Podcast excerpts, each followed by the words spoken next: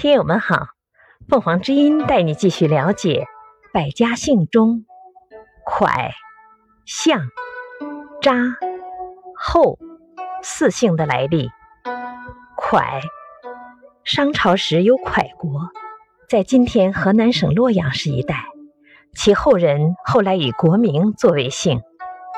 象，夏朝有一个帝王叫象，他的后裔之数子孙。有的就以祖上的名字作为姓，扎，扎姓出自姜姓，是炎帝后裔。